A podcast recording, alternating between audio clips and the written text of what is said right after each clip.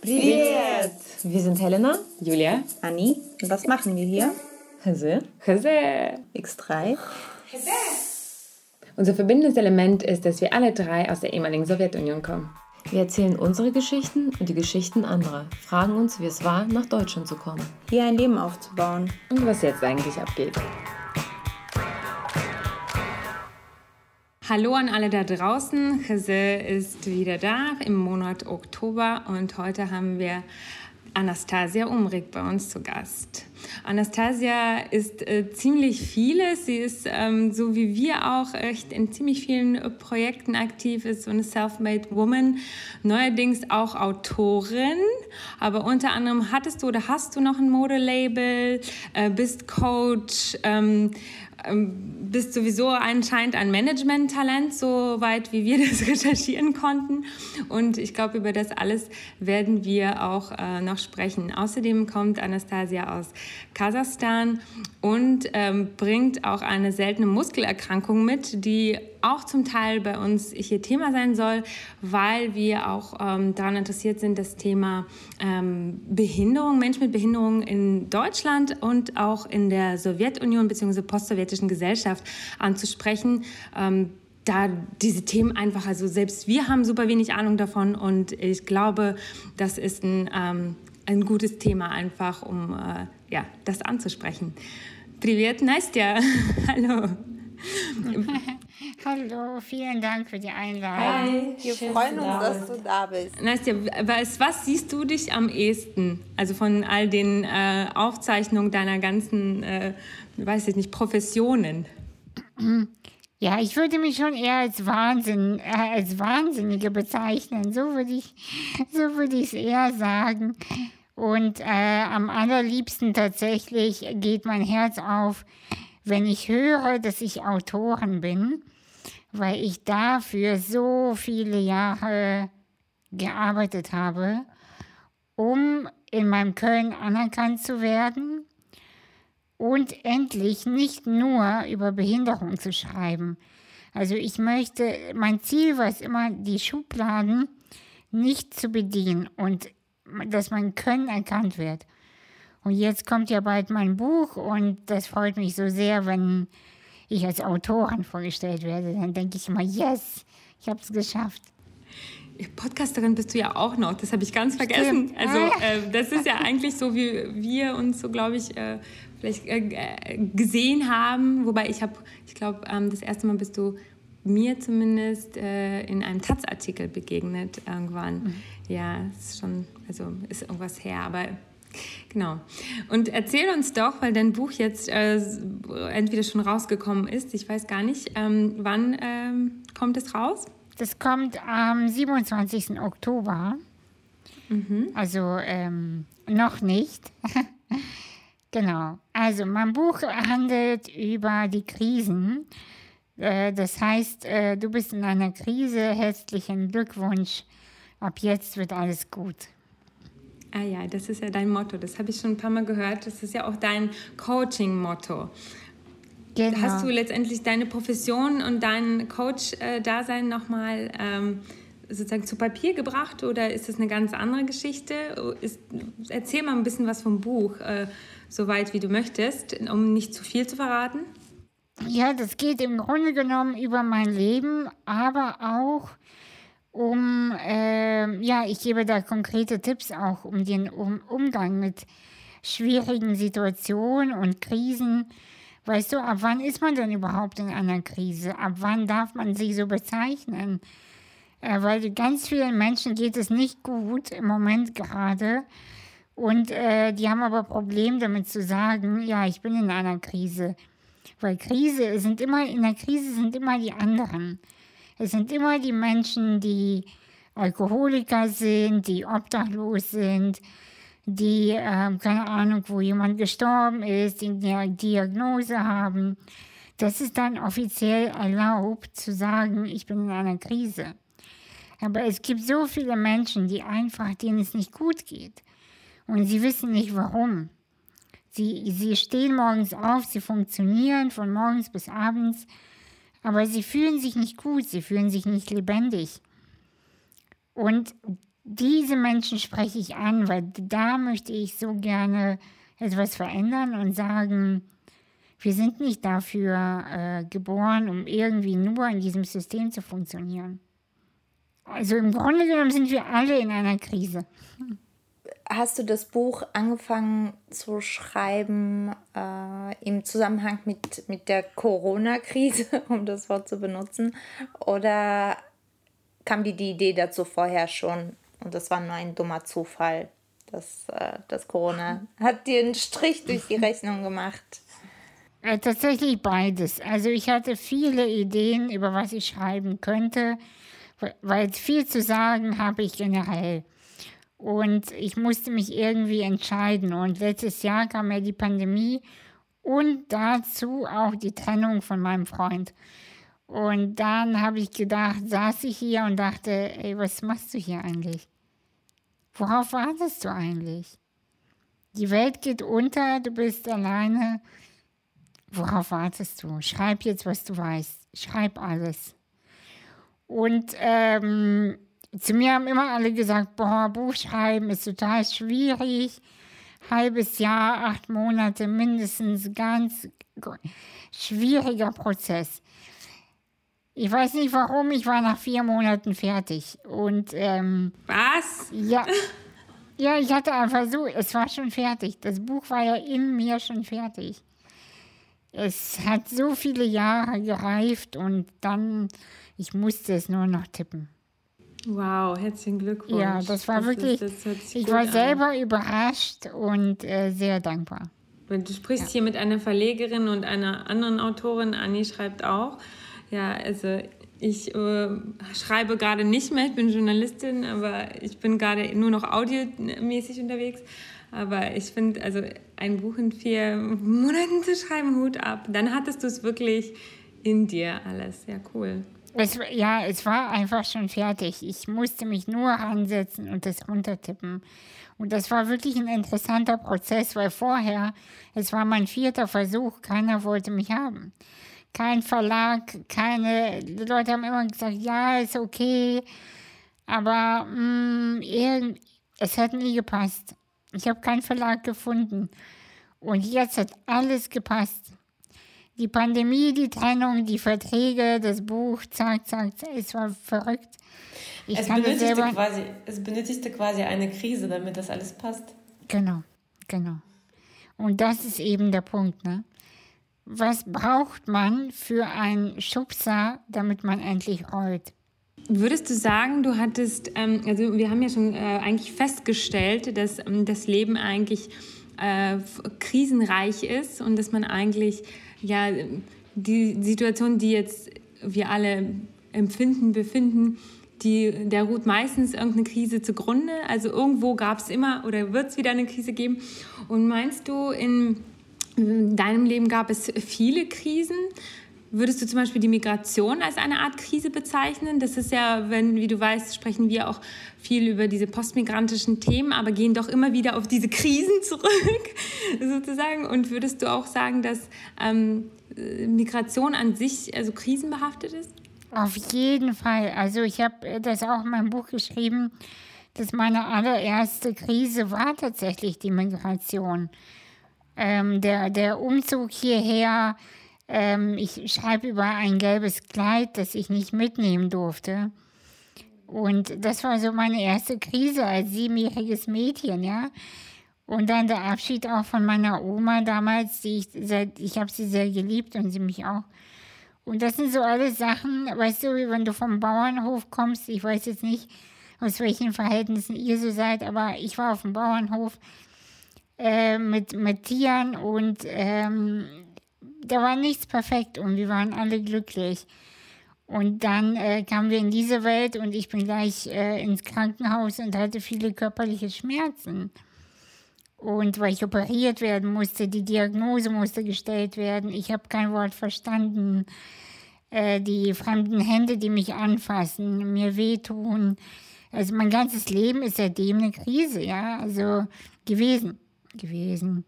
Jetzt ist ja alles, jetzt ist ja alles gut. Kannst du noch mal sagen, ähm, wann du nach Deutschland gekommen bist und von wo?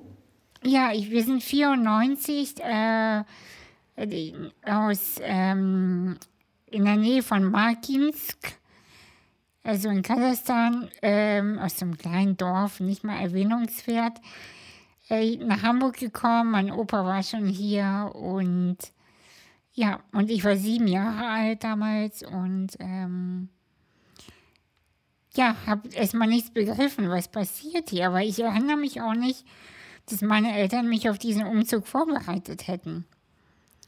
Ich erinnere mich nicht, dass sie gesagt haben, du, wir ziehen jetzt um, sondern es war immer nur, die haben nach in meinem Gefühl heute, zwar, also ist ja jetzt auch schon echt fast 30 Jahre später, ähm, Sachen gepackt, in ein Flugzeug gestiegen und hergekommen.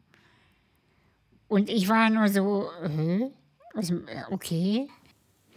Wurde deine Erkrankung in Deutschland erst festgestellt? Also zumindest wurde hier erst wirklich diagnostiziert, was es konkret ist. Dort in Kasachstan sind meine Eltern immer, vor allem mein Vater, zu allen möglichen Heilern gefahren, äh, zu diese Cardonie, ich weiß nicht, ob ihr das so kennt. Ja, Cardonie? Oh Gott, ich habe das Wort sehr lange nicht gehört. Ja, ja, ja, ja, ich weiß. Und diese ganzen Kaspirowski und wie die alle heißen, ja. Und das ist ja eine verrückte Welt. Ich habe neulich ja selber für, für aus Interesse für mich nochmal recherchiert, was da alles passiert mit diesen ganzen ähm, Schamanen, die sich so nennen, ja. Äh, das ist schon heftig. Das ist wirklich nicht ohne. Und ich, ich bin spirituell und ich beschäftige mich mit solchen Sachen. Und aus meinem Gefühl heute und nach meiner Intention, äh, Intuition heute finde ich das total heftig, was da passiert einfach. Aber ja, aber das machen halt verzweifelte Menschen, wenn sie nicht wissen, wohin.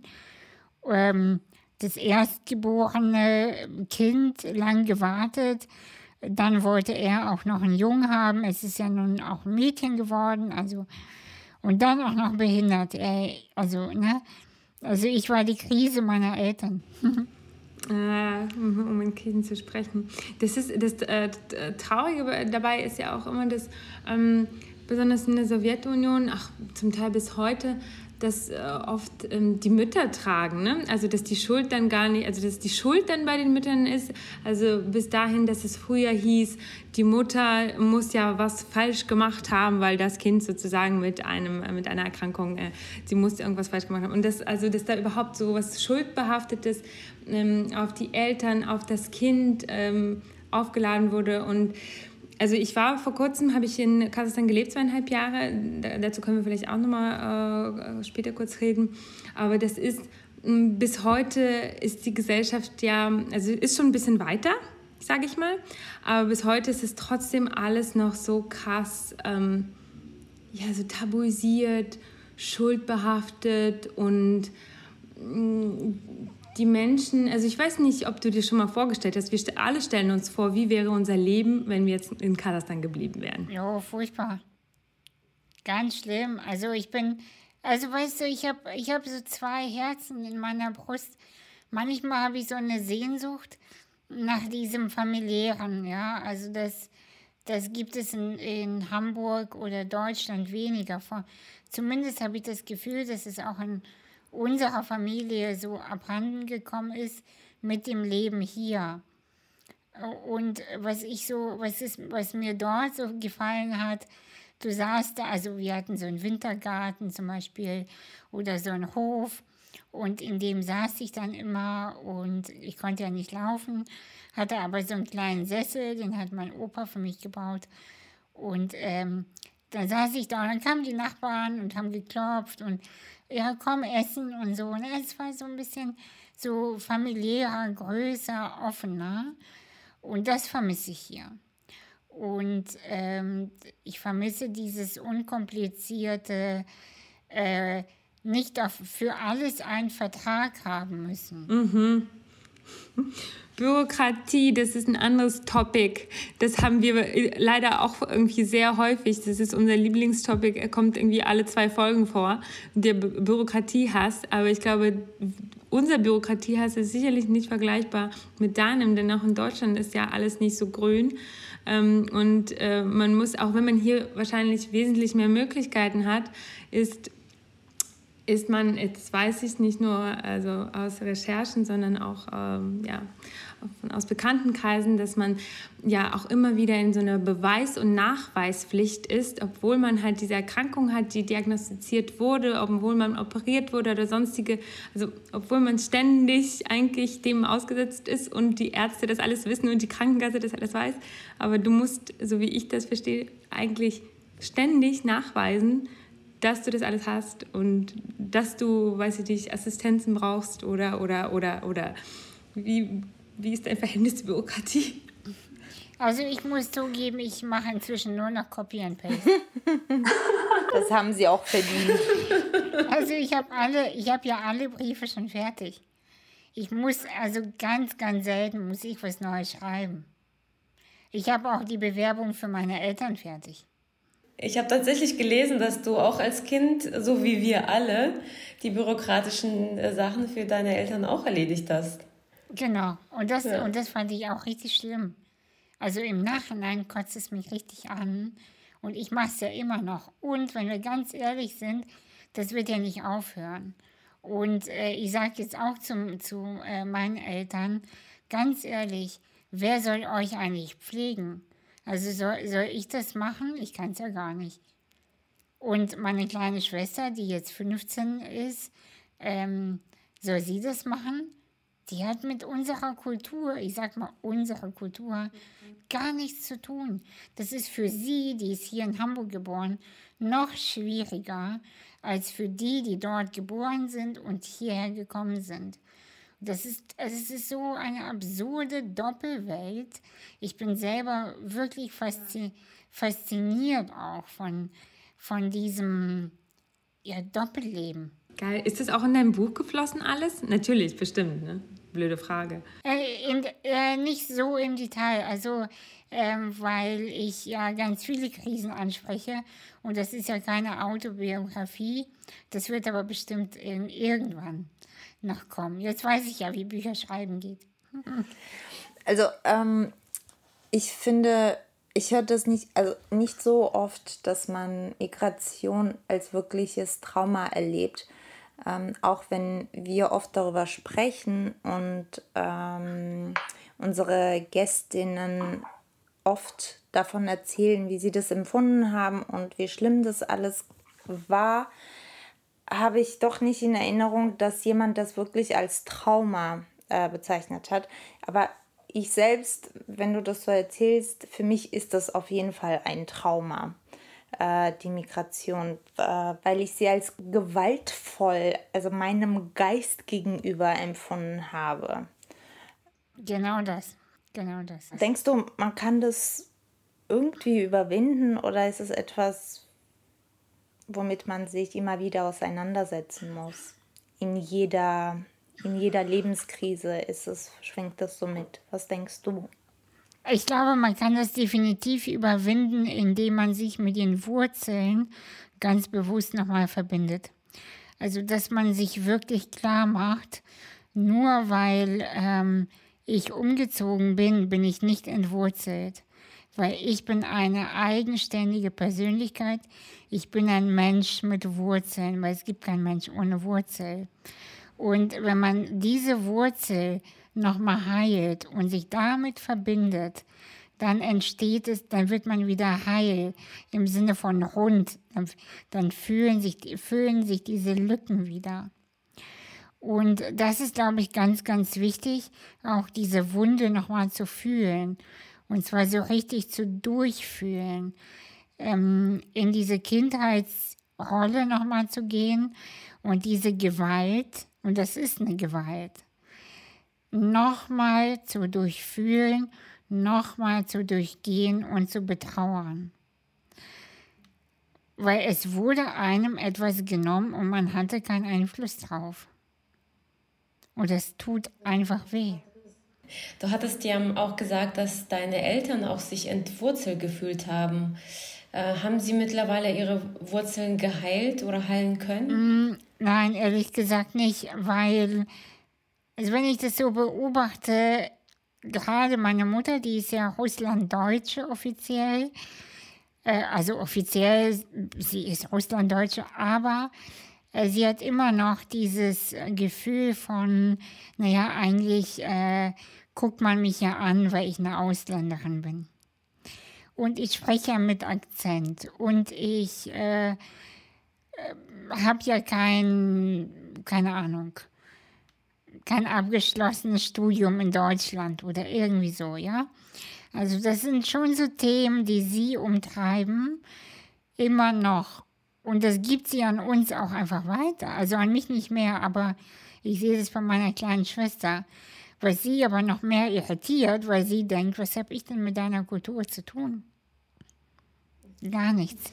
Ja, also das ist ja noch so ein bisschen was so in der Vergangenheit schwelgendes. Das ähm, ist ja was anderes, als zurückzugehen, da sozusagen den Schamanen an den Wurzeln äh, zu lassen und dann wieder halt da zu sein. Ne? Es ist ja was anderes, wenn man da so ein bisschen in der Vergangenheit hängen bleibt. Das ist auf jeden Fall, ähm, äh, wenn man sozusagen nicht progressiert oder ja, die, vielleicht, wie du sagst, nicht, ähm, nicht genug trauert Ne? Das gibt es ja auch. Also, dass die Leute hierher kommen und das nicht zulassen, dass das alles schwierig ist, dass das alles nicht cool ist, dass Migration wirklich nicht einfach ist und weißt du, Migration ist ein Arschloch und das äh, alles tun, ja, hey, komm, hey, wir haben hier doch super, super die tolle neue Welt und so. Und das holt Menschen meistens auch irgendwann ein, habe ich das Gefühl. Also das, was du sagst, das war, das ist auf jeden Fall hier Salbe auf die Seele, auf unsere RD- und Postostseele.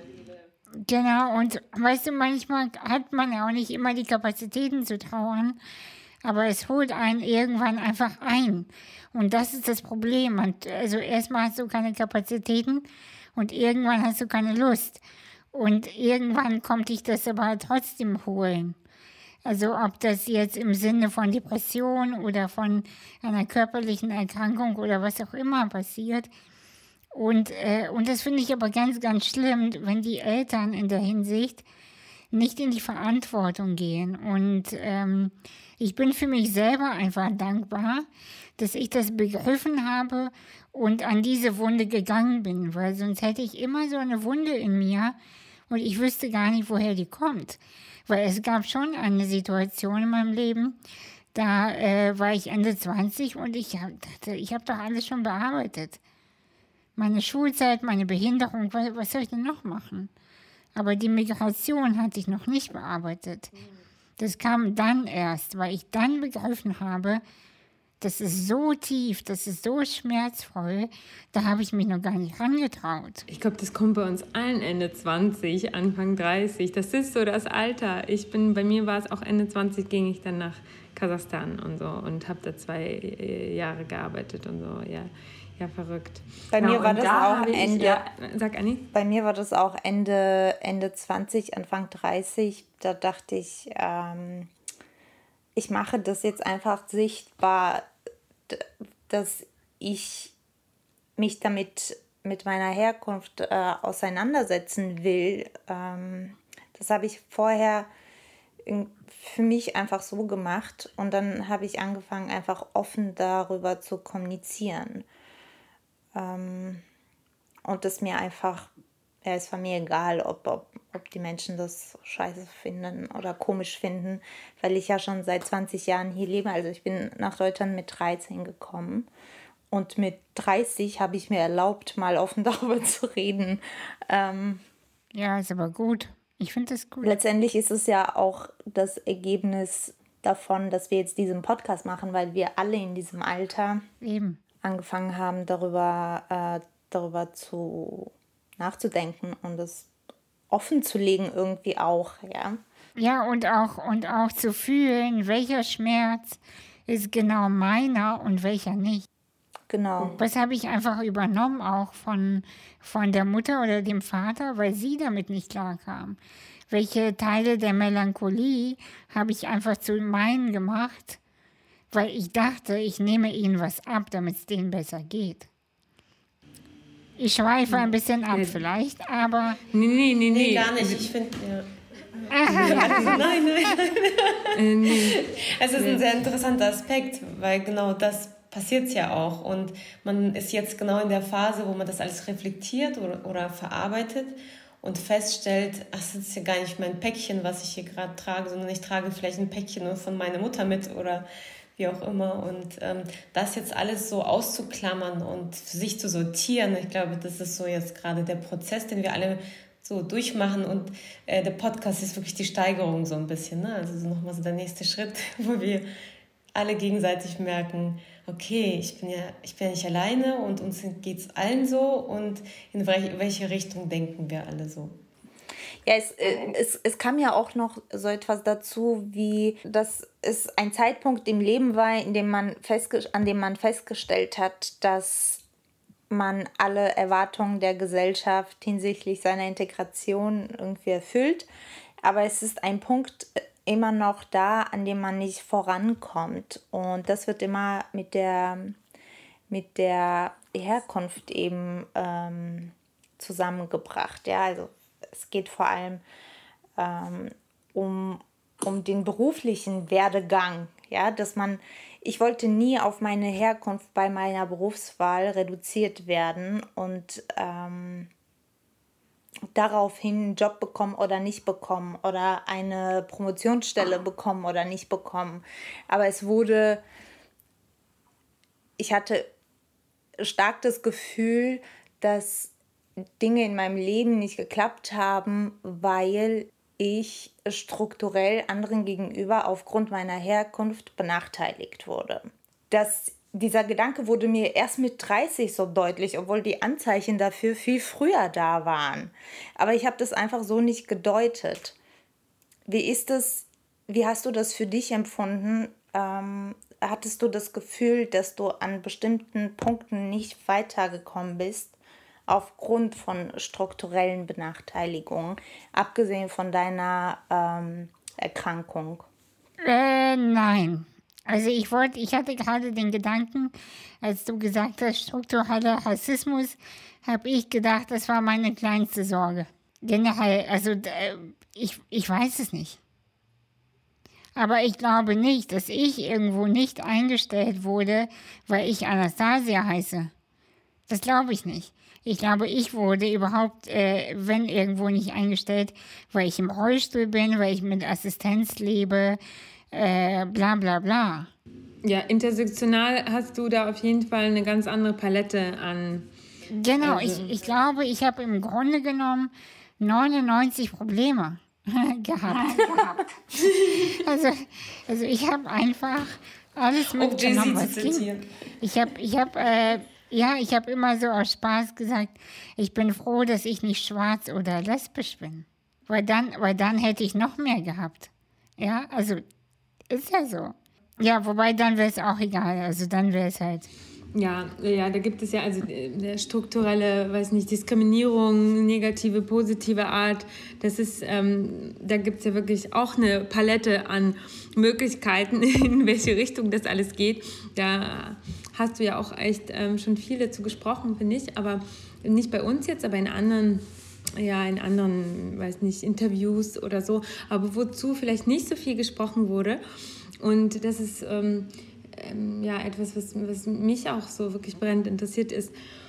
Ähm, also ich glaube, die meisten Gespräche oder das, was ich finden konnte, ich habe jetzt auch nicht alles detailliert durchsucht, ähm, gehen schon darum, was in Deutschland so passiert ist. Ne? Und, ähm, und äh, mich würde interessieren, du, wir haben ja von dieser binären Welt, von diesen äh, doppelten, diese vielleicht schizophrene Welt zwischen Kasachstan und Deutschland. Wir, also drei von uns kommen hier aus Kasachstan. Ne? Äh, und wie äh, ja, wie man damit lebt und vor allen Dingen ähm, mit, äh, mit deiner ja, Behinderung, die mit einhergeht, die in Kasachstan noch nicht so äh, gesehen wurde, sozusagen, weil man ja überhaupt eigentlich nicht, sich nicht zu helfen wusste. Aber ich würde gerne auf diese, auf diese Punkte eingehen, einfach mal auch um ein Bild auch für unsere Zuhörerinnen zu zeichnen, ähm, was da der Unterschied ist. Ne? Also ich, wir können ja auch nicht so viel darüber sprechen, weil wir Kinder waren, aber zumindest kann ich sagen, ich kannte keine inklusive Schule. Ich, ähm, das Einzige, was ich kannte an Inklusion, waren ähm, vielleicht so Veteranen in der eigenen Familie. Ne, der Onkel, der einen Beinstumpf hatte und Ziehharmonika gespielt hat äh, auf den Feiern der Familie. Und ähm, äh, ja, vielleicht das, ähm, das Kind der Freundin meiner Mutter, was ähm, leider durch äh, Ärztefehler dann äh, sehbehindert wurde, blind. Ähm, solche Geschichten und dann und dass dann so Menschen wie mh, mm, dann zum Beispiel vorgeschlagen wurde in den Krankenhäusern, wenn sie ein ähm, Kind äh, mit ähm, vielleicht sichtbarer oder äh, ähm, schon erfassbarer Behinderung äh, zur Welt gebracht haben, dass ihnen sofort vorgeschlagen wurde, das Kind abzugeben in Heime und sowas. Ne? Also über sowas möchte ich gerne reden, was ist halt, ist, Triggerwarnung ist auf jeden Fall hart, so, aber ähm, das ist etwas, was zumindest heute in Deutschland so nicht denkbar ist und heute in Russland und Kasachstan wahrscheinlich auch nicht mehr, wobei Wobei, es kommt so auf die Region an und äh, nicht in progressiven großen Städten. Aber mm, also ich weiß nicht, inwiefern du da überhaupt, weiß nicht, Lust hast, darüber zu sprechen und ähm, ja, das vielleicht auch für dich ganz anders verpackt hast. Aber ich meine, deine Eltern, du bist ja mit deiner Familie zusammen zum Beispiel aufgewachsen, ne? weil ganz viel wurde ja, ähm, wurden ja diese Kinder oder Menschen wohnten ja in auch ganz vielen betreuten Heimen oder wohnen auch immer noch ähm, in Kasachstan und zwar nicht so betreut, wie man sich das hier vorstellen kann oder so.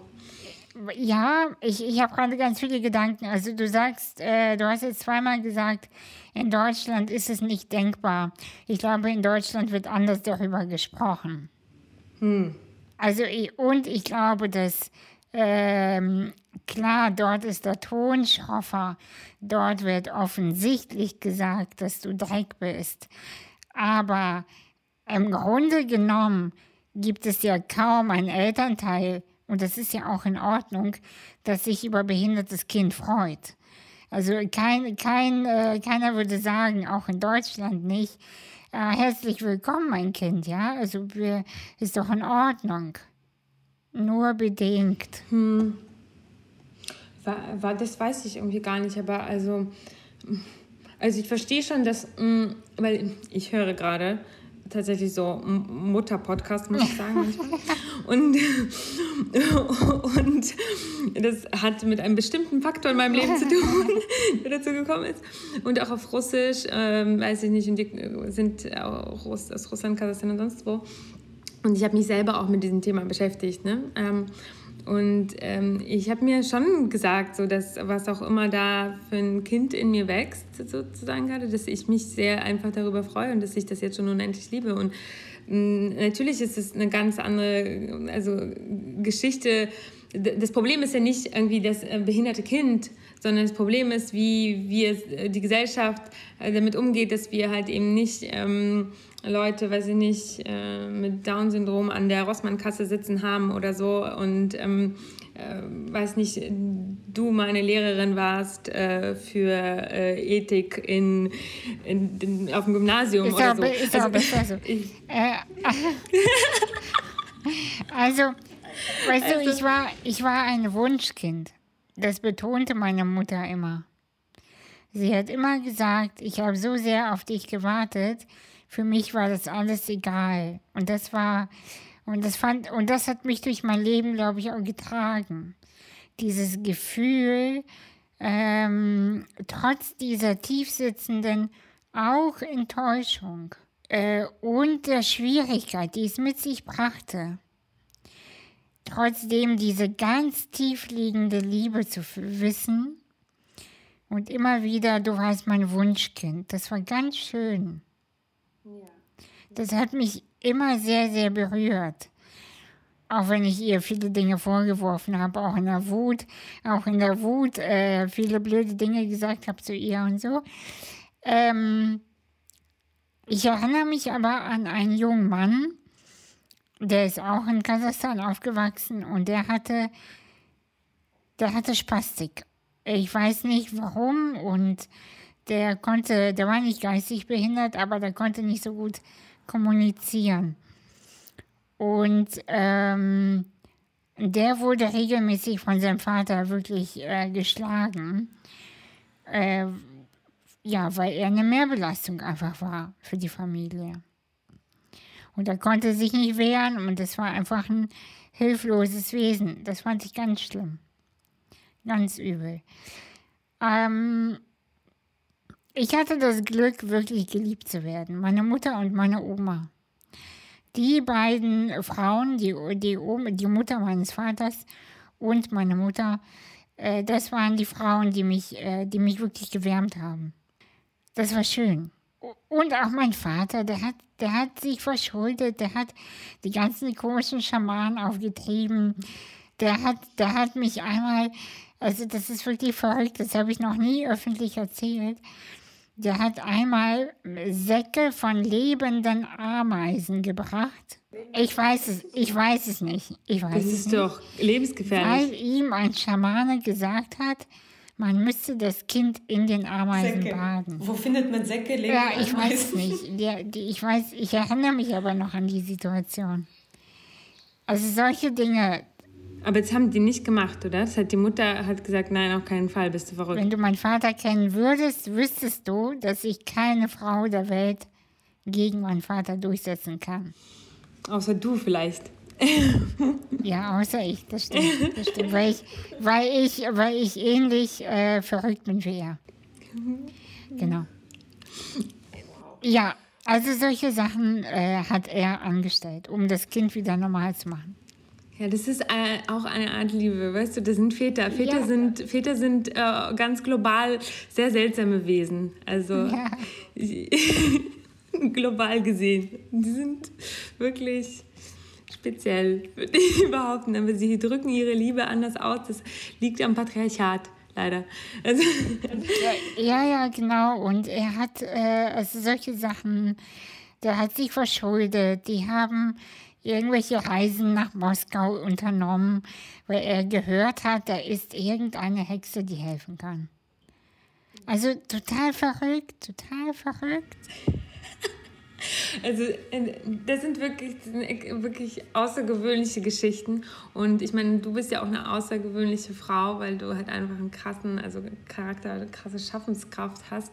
Aber ich glaube... Ja, von, aber von, von nichts kommt auch nichts. Ich glaube, hätte ich diesen Wahnsinn nicht erlebt, ich glaube, ich, ich hätte gar nicht die Möglichkeit, die Möglichkeit gehabt, überhaupt aus diesem ganzen seltsamen Zeug etwas zu kreieren. Äh, Gab es bei deinen Eltern einen Zeitpunkt, wo sie quasi Akzeptanz erfahren haben, beziehungsweise wo sie aufgehört haben, oder dein Vater aufgehört hat, Schamanen aufzusuchen? Ähm, Gab es diesen Wendepunkt? Und wenn ja, wo, wo gab es den in Deutschland erst oder? Schwierige Frage. Ja, jetzt kommen, wir, jetzt kommen wir zu meinem nächsten krassen Kapitel meines Lebens. Es gab diesen Punkt, mein Vater hat zu Jesus gefunden. Ah, okay. Nun gut, das ist auch, auch ein Schamane sozusagen im weitesten Sinne. ein anderer. Ja, also das war, also er war auf jeden Fall ein guter Influencer, auf jeden Fall. Und ähm, ja, und mein Vater hatte, also ja, also dank Jesus hat er mich dann auch in Ruhe gelassen irgendwie. Aber gleichzeitig hatte ich dann Jesus an der Backe die ganze Zeit. Es war nicht leicht. Es war nicht leicht. Also, wenn ich diese Geschichte aufschreiben würde. Ja, bitte. Man würde, man würde glaube ich, mir auch nicht glauben, was ich erlebt habe. Also, es ist echt. Und das ist wirklich wahr. Ich würde, ich würde das gerne lesen, ja. lesen oder hören. Du, du hast so eine schöne Mundart auch darüber zu sprechen. Ähm, was ich fragen wollte, ist, ähm, ich habe mir, als ich so in der Pubertät war, so ähm, habe mit mir selbst Gedankenexperimente gemacht, ja. Äh, wenn ich im Bus gesessen habe, habe ich mir vorgestellt, dass es die, letzte Haltestelle meines Lebens ist und versucht, äh, habe mich da teilweise so reingesteigert, dass ich wirklich so Panikattacken bekommen habe. Ich wollte mich, ich hatte immer den Drang dazu, mich in extreme Situationen zu begeben, auch gedanklich. Und das war, ich weiß nicht, dieser verrückte Gedanke kam in der Pubertät, ging auch mit der Pubertät, aber das habe ich regelmäßig gemacht eigentlich. Äh, dann gab es eine Situation, in der ich mir vorgestellt habe, dass ich eingesperrt bin in einem Raum, aus dem ich körperlich nicht entkommen kann. Und ähm, mich gefragt, wozu der Geist fähig wäre, wenn er komplett gefangen ist. Hast du dich mit diesem Gedanken äh, vor dem Hintergrund deiner körperlichen ähm, Einschränkungen auseinandergesetzt jemals? Ich meine, dass du das praktizierst, ist ja offensichtlich. Aber hast du, hast du über diesen Vorgang auch nachgedacht, wie das möglich ist und für dich gedeutet? weißt du, äh, nee. Ich begreife aber erst jetzt, dass ich da etwas gelernt und umgesetzt habe, und praktiziert habe, was, an, was für andere nicht normal ist. Das war mir lange gar nicht klar. Ich dachte, ich bin ja die Normalste der Welt. Wie und, schön. Und, ja, und, und erst jetzt begreife ich, nee, die anderen Leute ticken wirklich normaler. Die, die tun nicht nur, sie tun nicht nur so, die sind normal. Den Gedanken verstehe ich. ja, weil ich, ich ganz lange dachte, naja, die tun alle nur so, als wären sie normal. Das sind sie gar nicht. Weil ich das gemacht habe. Genau. Und inzwischen. Wenn man sich selbst verstellt. Genau. Und ich dachte, die machen das alle. Und jetzt begreife ich, nein, die anderen können mir wirklich teilweise nicht folgen. Aber ähm, dieses aus dem Körper gehen und dadurch Freiheit erfahren, das habe ich sehr früh gelernt. Und deshalb bin ich ja überhaupt so äh, im Geist äh, beweglich überhaupt. Also meine Welt ist sehr weit. Ich bin sehr erfahren, auch in meiner Umwelt. Mhm. Und der Körper hat die Erfahrung nicht, aber ich habe sie trotzdem das ist ganz spannend. Also das finde ich selber spannend. Weil dazu gibt es Bücher, ja. dazu gibt es Seminare für 4000 Euro. Für die Sachen, die ich schon mache. Was bringst du in deinem Coachleben den Menschen bei? Alles, was sie wollen. wissen die Leute das, was sie wollen? nein, nein. Äh, die meinen, nein, nein, das wissen sie nicht, aber ich fühle dann, was sie können und dann bewege ich das in diese Richtung und dann haben sie das Gefühl, endlich erkannt zu werden. Weil auch da, zu mir kommen ja auch überwiegend Menschen, die glauben oder nee, sich nicht erlauben, verrückt zu sein. Und ich ermutige äh, sie, bisschen weiter sich auszudehnen, bisschen verrückter zu sein. Und dadurch, und dadurch den Platz in der Gesellschaft zu finden. Und vielleicht auch einzufordern, ne? Genau, weil ich glaube, die Leute sind, die denken, die finden ihren Platz in der Gesellschaft, indem sie so tun, als wären sie unauffällig und normal. Und ich glaube, wir müssen verrückter werden, um einen Platz zu finden. Ja, das kann ich sehr gut nachvollziehen. Und ich habe auch gedacht, ähm, dieser Charakter, du sprichst ja von deinem Charakter, den du vielleicht geerbt hast, ne? dein Vater ähm, der, und ja, Schamanen und alles. Aber ich denke auch, dass unser Charakter sehr viel durch diese Migration geprägt ist. Nur mal, um diesen Migrationsgedanken nochmal äh, reinzubringen. Weil die Migration, das ist ja nicht so, wir migrieren und das ist der Moment oder das erste Jahr oder die ersten drei Jahre, sondern eigentlich ne, bis, bis jetzt so, äh, läuft dieser Prozess. Und ähm, dieser Prozess, wo dann die Eltern, die Familie, weiß es nicht, die neuen äh, Ämter oder sonst was mit reinspielen, ähm, dieser Prozess, der, der formt dich ja auch. Auch wenn er dich in, in der Richtung formt, dass du dich gegen das alles zum Beispiel auflehnen willst oder so, gegen neue Normen und Formen und so. Und ich denke auch, was was denkst du? Weil ich denke, warum sind wir hier? Warum sind es so vier starke Frauen und wir reden hier miteinander und irgendwas verbindet uns vielleicht? Und man hat irgendwie dieses Gefühl der Verrücktheit auch bei jeder auf eine Art und Weise. Und, und ich denke mir, was haben wir gemeinsam? Also was wir gemeinsam haben, ist auf jeden Fall so unsere Post-Ost-Migrationserfahrung. Das ist jetzt das, der kleinste Nenner, aber vielleicht auch noch mehr. Aber was, was denkst du, wie weit diese Migration unsere, in unsere Charakter gedrungen ist und auch dieses sich behaupten müssen vielleicht, ne, dieses entwertet sein vielleicht in der Gesellschaft, in der man angekommen ist, für einen gewissen ja, Zeitraum zumindest? Also ich würde das so formulieren, dass die, ich nenne es mal der Ostblock, ne? Also die nicht, also nicht nur die äh, aus Kasachstan und Russland, sondern auch Polen und äh, Bosnien, Kroatien und so.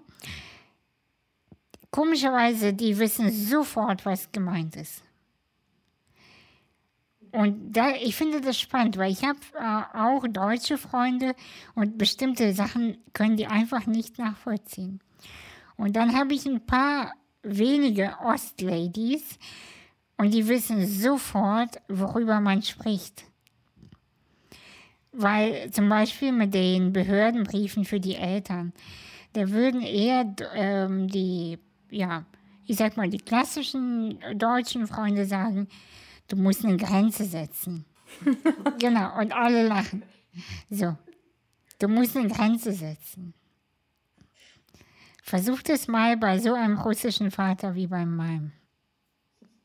Da, lern, da, da lernst du Grenzensetzung auf einer ganz hohen Kunst. Ne? Da, da holst du Schwerter raus, um Grenzen zu setzen. So, also ich hoffe, man merkt auch durchaus meine Liebe und gleichzeitig aber auch meine Müdigkeit. Ja, und beides ist da und beides ist wahr. Und ähm, ja, und ich glaube durchaus zu deiner Frage, dass diese alte Wunde, was auch immer diese Wunde genau ist, die verbindet uns schon. Und, und den Charakter, wird sie nicht auch einen Teil, diesen Charakter mitgeprägt haben? Habe ich das, also... Auf jeden Fall, ja, auf jeden Fall, aber du gehst gerade davon aus, in der Hoffnung, dass es stärker macht. Ja, in unserem Fall. In unserem ja, Fall. Ja, das auf jeden Fall. Aber ich kenne auch viele Leute. Fall. Genau, und ich aber es gibt auch viele Leute, die einknicken. Genau unter dieser Wunde. Die das nicht nach oben holen, sondern eher nach innen gehen. Mhm. Oder die nur im eigenen Kreis bleiben weil sie sich nur da verstehen. Ich meine, mhm. sonst kann ich es mir nicht äh, anders erklären, warum ein Sanja und ein Kostja immer noch nach 30 Jahren Migration auf dem Parkplatz steht und ein Bier trinkt. Also, ich spreche sehr plakativ, ne? Das mache ich auch. Ja, aber es macht es verständlicher. Da denkst du, dass die aus der Krise quasi nicht rauskommen? Nee, die fühlen eine Wunde, die fühlen eine Sehnsucht und wissen nicht, woher die kommt. Und dann versuchen die das so, wie die Eltern gelebt, vorgelebt haben, weiter zu reproduzieren, statt daraus was mitzunehmen, was wichtig ist, aber endlich ein eigenes Leben zu führen, was auch zu der modernen Gesellschaft passt. Ich habe tatsächlich so eine Person auch in meiner Familie. was, was kann man so einer Person... Äh, Ratschläge finde ich immer ja ganz schlimm, weil vor allem unaufgeforderte. Äh, gibt es Gibt es eine Möglichkeit, subtil einen Anstoß dieser Person zu geben, sich diesen Gedanken hinzugeben oder sich damit auseinanderzusetzen? Kannst du mir mal unseren Podcast schicken? Ich, ja, ich, ich weiß es tatsächlich nicht. Ich finde das schwierig. Ich habe in meiner Familie auch solche Menschen und mit den wenigsten habe ich Kontakt, weil sie mich nicht nachvollziehen können. Zu verrückt. Genau, genau. Zu verrückt. Ja, ich denke halt, äh, alle Menschen haben irgendwie so einen Platz und ich verstehe halt auch, äh, dass wir davon profitieren, dass wir irgendwie uns äh, da durchgequält haben und jetzt halt irgendwie so prosperieren, in, aus unseren Wurzeln neu treiben und sowas. Aber manchmal denke ich auch, das ist auch, das wünsche ich nicht jedem. Ich wünsche nicht jedem zurückzugehen nach Kasachstan zwei Jahre und so und danach hier voll den Kulturschock wieder zu haben und so eine Retraumatisierung zu machen und dann eine Therapie, um das irgendwie alles klarzukommen und sowas. Jetzt denke ich, also ich denke, es ist das Beste, was ich mir machen könnte. Und ich würde es theoretisch jedem wünschen, hier jetzt sozusagen zu sein. Aber andererseits, das muss auch nicht jeder machen. Und irgendwie denke ich mir, hat das auch alles seinen Platz. Um, und wahrscheinlich hat, so wie der Mixmarkt seinen Platz hat und ähm, die Mixmarktwerbung oder was weiß ich, oder der, äh, der, äh, der äh, Parkplatz. Ähm, ihr versteht, was ich meine. Ich denke mir manchmal, ich kann mich gar nicht so drüber heben, so über den Menschen und sagen, hey, das ist, du bist noch nicht da, du musst da nur noch hin und so. Und vielleicht braucht der Mensch das selbst gar nicht. Ne? Und vielleicht geht es ihm eigentlich viel besser. Vielleicht würde er das auch gar nicht so richtig gut verkraften oder so. Ne? Das ist, ist ja auch so ein bisschen so eine Willensstärke manchmal. Aber ähm, ja, das jetzt nun mal so, ne? nicht jeder, also das ist dieses Streben nach Perfektion, kommt mir da auch in den Sinn, ne? was man dann so hat, ne? dass man denkt, okay, der ähm, Mensch muss, muss irgendwas erfüllen oder so. Ja, ja, und das ist auch dieser Wunsch, wenn man selber angefangen hat, die Wunden zu heilen und Dinge aufzuarbeiten, dass man dann da steht und denkt, warum begreift ihr das nicht? Warum lebt ihr das nicht? Widme dich doch diesem Thema. Hey, das ist nicht normal. Das ist nicht gut. Und, ähm, und genau wie du sagst, es gibt so viele Menschen, die sich betäuben, die das nicht wollen, hat auch dann am Ende nichts mit Migration zu tun. Und die einfach, wo es einfach nicht passt, wo sie es einfach nicht wollen. Und das zu akzeptieren. Ne? Also für, äh, trotzdem fällt es mir schwer, zum Beispiel sowas wie, ach, ich weiß nicht, meine, alle meine Cousinen zum Beispiel haben einen russischen Partner. Alle. Und es ist faszinierend. Also erstens, dass man sich auch findet. Und dann muss es ja auch noch passen. Und die haben das aber alle hinbekommen. Das hat mich fasziniert. Was haben sie hinbekommen? Äh, den, den, russischen, den, ja, den russischen Partner zu finden und dass es passt und dann zu heiraten. Das, das ist doch faszinierend. Die haben bestimmt, also ich meine, das Haus muss ja auch noch gebaut werden. Das ist, das, das ist haben eine, sie. Es gibt eine Abfolge. Das, ja. Es gibt eine Abfolge. Genau. Es genau. ist auch okay. genau. Es ist auch in Ordnung. Aber es ist so, es, so Zepotchka, ja? Also so eine, eine äh, Bussenka nach der anderen. Also wie so eine, wie nennt man das auf Deutsch, meine Güte? Wie so ein, so ein ja, so eine, so eine Kettenreihe, also Kette, so ein, ja. Ja, ja äh, meine Eltern waren auch äh, sehr, sehr erleichtert, als ich dann endlich geheiratet habe. Ich habe in der Corona-Pandemie letztes äh, Jahr ad hoc geheiratet und so. Und dann war ich auch so, okay, es ist schön, dass ihr euch freut, aber ihr freut euch aus so anderen mm, Momenten irgendwie heraus. Also die sind jetzt auch nicht so schlimm, aber also die sind schon progressiv und so, aber irgendwie trotzdem kommt das überall durch. Das ist wie so Unkraut, das, diese Sozialisation, das ist wirklich schlimm. Ähm, ja. du, aber selbst, selbst äh, ich sag mal selbst bei mir, die sich so gerne als befreit und gelöst sieht, ich habe diesen Druck auch. Ich, ich, ich habe dieses Gefühl von, ähm, alle meine Cousinen haben schon mit Ende 20 geheiratet. Und, ähm, und das ist ja auch noch ein Thema, ganz kurz nur erwähnt, äh, in unserer Kultur haben behinderte Menschen, die sind asexuell, die haben keine, keine Partner. Und wenn sie einen Partner haben, dann wird der Partner bis in den Himmel gelobt. Ich frage mich aber, wofür? Mhm, mhm, mhm. Ne? Also das sind ja auch so Sachen. Ähm, die, die mich wirklich auch in, meiner, in meinen jungen Jahren sehr verletzt haben. Ja, ist es auch. Es ist ähm, sehr verletzend.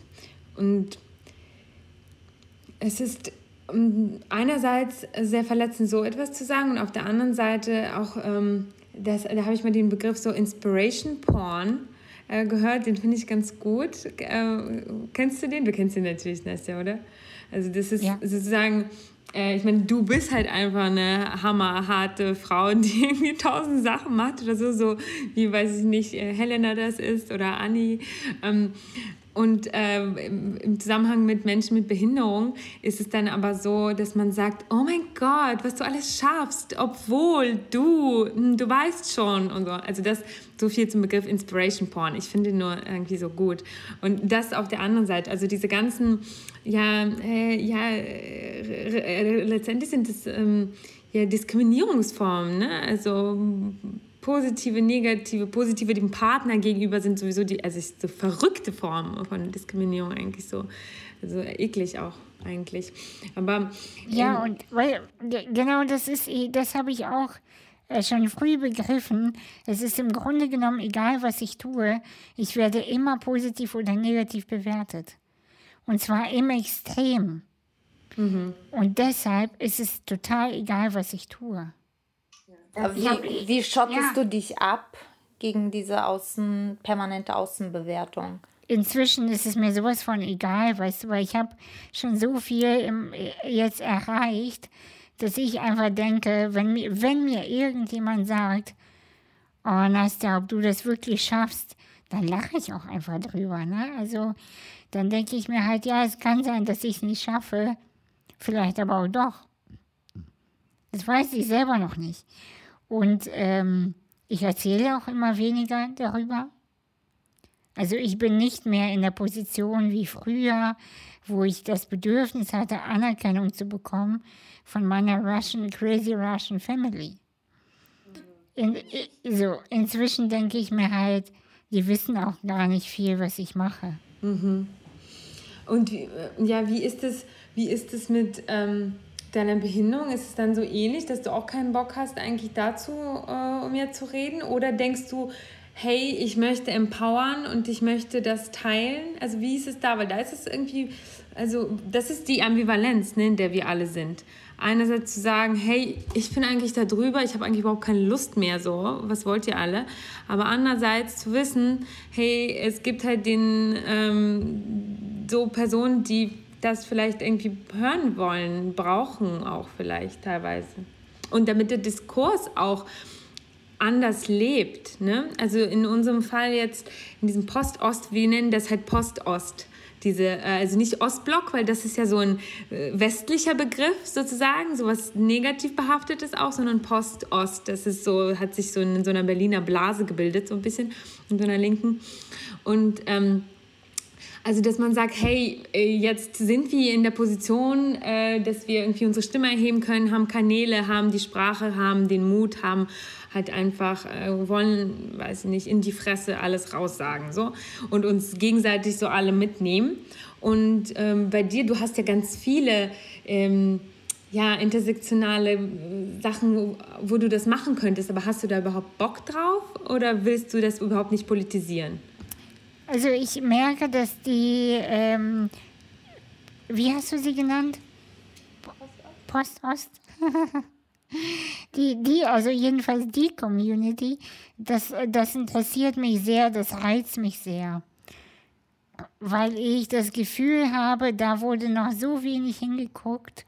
Und das ist für mich äh, selber ein, noch ein recht frisches Feld. Ähm, nicht so wie die Behinderung, die ich schon wirklich durchgekaut habe in meiner Pubertät und in den 20ern. Da hab, das langweilt mich auch. Da, da habe ich auch gar keine Lust mehr drüber zu sprechen, weil ich einfach merke, das habe ich jetzt alles wirklich tausendmal gekaut und ausgespuckt und in Kunst und in alle möglichen äh, Formen gegossen. Das mag ich nicht mehr. Aber ähm, diese Community, diese Art von,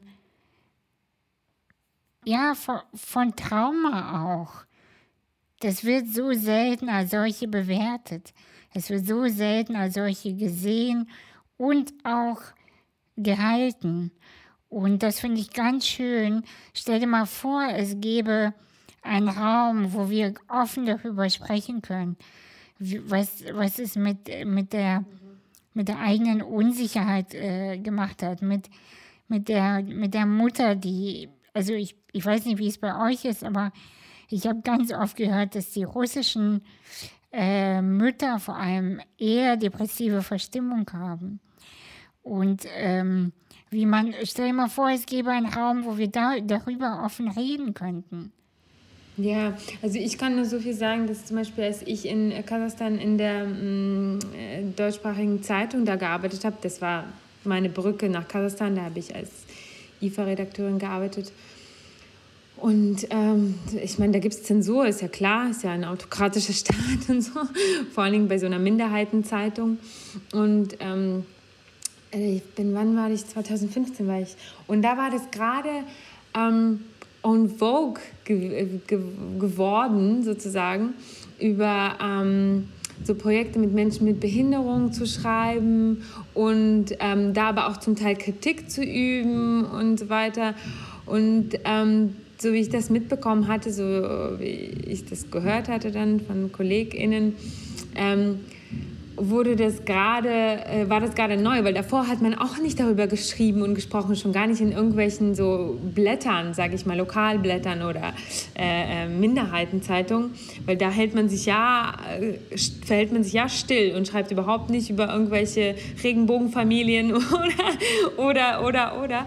Aber dann, ähm, äh, weil Kasachstan die UN-Charta unterschrieben hat, ne? Ähm, wo es auch um äh, Gleichstellung von Menschen mit Behinderung geht und so weiter. Und das heißt, sie mussten da plötzlich äh, institutionell auch aktiv werden und dann gab es auf einmal so Kritiken in den Medien, also dass man sagen konnte, hier die Städte sind überhaupt nicht angepasst und so weiter und so fort. Weil, warum mir das so aufgefallen ist, weil man da so so ziemlich über gar nichts schreiben konnte, was irgendwie nur so Kritik am Staat äh, in irgendeiner Weise ähm, ja, geäußert hat. Und bei diesem Thema war man dann so, ja, das darf man sozusagen, weil da wird es jetzt sozusagen, ähm, da wird jetzt sozusagen dran gearbeitet und das hat man so öffentlich äh, festgestellt, dass das ähm, äh, sozusagen ein ausbaufähiges äh, institutionelles Problem ist. Ne? Und das fand ich so spannend.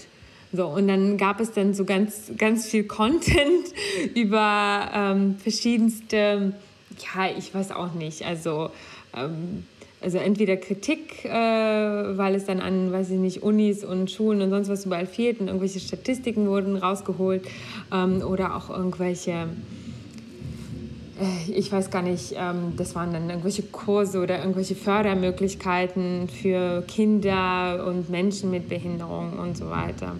Ja, das, das ist sozusagen mein Kontext. Mm, und der andere Kontext, den ich so aus Russland her kenne, auch durch die Medien, weil ich da auch Mm, in Medien gearbeitet habe und jetzt auch noch viele Medien konsumiere, ist auf jeden Fall so, dass so das Bewusstsein dafür, mm, für so eine Elternschaft, ne, wenn man ähm, als Elternteil äh, ähm, ja, ein, ein Kind, äh, da heißt es, im Russischen heißt es, ein Kind mit ähm, äh, особой потребности, mit besonderen ähm, ähm, Ansprüchen ja, oder genau, Bedürfnissen so mm, hat. Also das ist dann. Aber an sich, an sich sehr schön formuliert, ganz ehrlich. Ja, es ist, es ist, es ist auf jeden Fall. das finde ich auch okay. Also finde ich auch gut. Das, es gibt ja immer wieder so Diskussionen. Es gab ja auch in Deutschland viele Diskussionen, ne? wie du schon sagst, du bist da äh, irgendwie mit allen Wassern gewaschen. Und, aber es gibt schon Leute, die darauf bestehen, auf äh, bestimmte Vokabeln bestehen. Das finde ich auch okay. Das finde ich auch in Ordnung. Ne? Du bist, also ich weiß nicht, es gibt ja auch hier, also natürlich die, die bekannte, für mich der bekannteste Journalist in Deutschland ist so Raul Krauthausen, also den kennt man, das ist so ein bunter, bunter Fuchs irgendwie. Ähm, der hat ja auch, weiß nicht, in wie vielen Podcasts er mitmacht und äh, was er alles macht. Oder den äh, 5. Mai, ne, das ist hier ähm, äh, der äh, Ableism-Tag, ne, wo man sozusagen wo es dann auch von zum Beispiel Raoul so regelmäßig, also mitorganisiert, er ist ja nicht sozusagen der einzig, einzige Typ, aber ähm, wo es dann ähm, so Medienkonferenzen gibt und Live-Schalten und sowas. Ähm, ich, ich finde das gut. Also wie, wie, du, wie du vielleicht hören kannst, ich bin fürs Politisieren und ich bin immer fürs äh, vielleicht irgendwie das Ergreifen von ähm, ja, Möglichkeiten, so ich weiß nicht, bestimmte Parolen auch nach außen zu tragen und so. Und das ist das, was ich mitbekommen habe, dass es in Russland und Kasachstan jetzt auch möglich ist. Und dass dadurch die Strukturen langsam besser werden. Und dass ähm, es da auch schon... Ähm, ähm, eigene Journalisten gibt, äh, die so wie Raul so, sich sozusagen eine Stimme verschaffen haben und dann halt, ich meine, die sprechen schon auch für andere natürlich, weil auch wenn du sagst, du hast keinen Bock mehr drauf, weil dein ganzes Leben lang geht es um Behinderung und es gibt schon verfilmt und verkünst, äh, um Kunst und überall, aber ähm, ich sag mal so, in der Mehrheitsgesellschaft ist es trotzdem noch so, dass man sagen kann, ähm, ähm, es ist nicht gleichgestellt. Ne? Also man, äh, man hat vielleicht nicht, man hat theoretisch die gleichen, ähm, dem Gesetz nach die gleichen Möglichkeiten, aber praktisch ist es anders. Ne? Da sind wir wieder bei Strukturen und strukturellen Diskriminierungen und. Und deshalb bin ich auf jeden Fall äh, äh, Verfechter von irgendwie, ja, das, die Fahne hochzuhalten. Auch wenn ich niemanden zwingen will. Ja, einerseits stimme ich dir zu. Und andererseits merke ich aber einfach einen Teil in mir, der ganz klar sagt, nö, nö, mache ich einfach nicht mehr. Weißt du, nur weil ich Varenike mag, muss ich jetzt auch nicht jedem zeigen, wie man Varenike macht. das ist ein guter Vergleich. Ey, ich kann... Oder weil ich, weil ich keine Ahnung, äh, meine Haare nicht mehr färbe. Guck mal, ich habe ein bisschen graue Strähnen da muss ich das jetzt auch nicht zum Thema machen, ja? Oder permanent über rote Lippen sprechen, weil ich es mag. Ich mach's einfach. Und die einen, denen gefällt's, die gucken sich das ab. Und sagen, hey, was hast du für Lippenstift? Ich sag's euch, der Chanel ist der Beste. und für die, und für die, die es nicht interessiert, ist auch egal. Aber immer dieses, ähm, die eigene Geschichte so doll als, ähm, weißt du, ich empfinde das so, dass man das ganz oft erzählt, unter der Fahne, also unter dem Deckmantel, ich will die Gesellschaft verändern. Aber im Grunde genommen versteckt man sich dahinter die ganze Zeit. Weil das war nämlich auch eine meiner Fragen. In meinem Ende 20 habe ich viele Fragen gestellt. Und das war, wer bin ich, wenn es nicht diese Behinderung gäbe? Wer, wer bin ich denn im Kern, wenn ich mich dahinter nicht mehr verstecken kann? Wenn ich nicht mehr sagen kann, ja, die Leute gucken mich an, weil ich behindert bin. Die Leute finden mich so gut, weil ich behindert bin. Was ist, wenn ich einfach gut bin und das hat nichts mit Behinderung zu tun? Was ist, wenn ich einfach gut Geschichten erzählen kann und das hat nichts mit Behinderung zu tun? Das ist eigentlich noch heftiger, oder? Ja, damit machst du ja schon genau die Arbeit, von der ich spreche. Also, dass du einfach eigentlich selbstverständlich äh, dich sozusagen so, wie du dich jetzt gerade äußerst. Genau das ist die Arbeit. Dieser letzte Satz. Ja, genau, dass ich gar nicht, äh, ich bin so, das muss reichen. Ja, wir müssen jetzt nicht alle Fahnen äh, tra äh, ja, tragen äh, zur Illegalität von äh, Behindertenwerkstätten und so weiter. Das sprechen wir jetzt nicht. Genau. Nein, aber, aber über viele Dinge muss ich zugeben, weiß ich auch gar nicht so viel. Also, weil mein Leben hat ja so viele Facetten. Ich beschäftige mich in meiner Freizeit mit Fast Fashion, mit, mit Pipapo. Und ich, ich könnte über alles was erzählen, Aber eigentlich liegt mein Hauptkern, mein Punkt auf, was verbindet uns alle miteinander. Das ist so das, wo ich am meisten so Liebe fühle. Ne?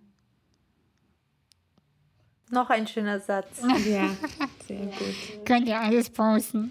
Ja, aber apropos, gut, dann würde ich sagen, bringen wir, bringen wir das zum Ende. Danke für deine schönen Abschlussworte und für deine weisen Worte und äh, ja, und überhaupt für dieses Gespräch. Und ich habe das Gefühl, du hast uns auch gecoacht, aber das hast du wahrscheinlich, das, das ist sozusagen dein, dein Arbeits, äh, wie sagt man, ähm, Nebeneffekt oder äh, Nebenwirkung. ja, mein, mein Habitus schon. Ich bin schon so im Thema drin. Ach nein, ich bin, ich bin eigentlich sehr entspannt und ich habe einfach nur erzählt und das mache ich auch im Coaching genauso.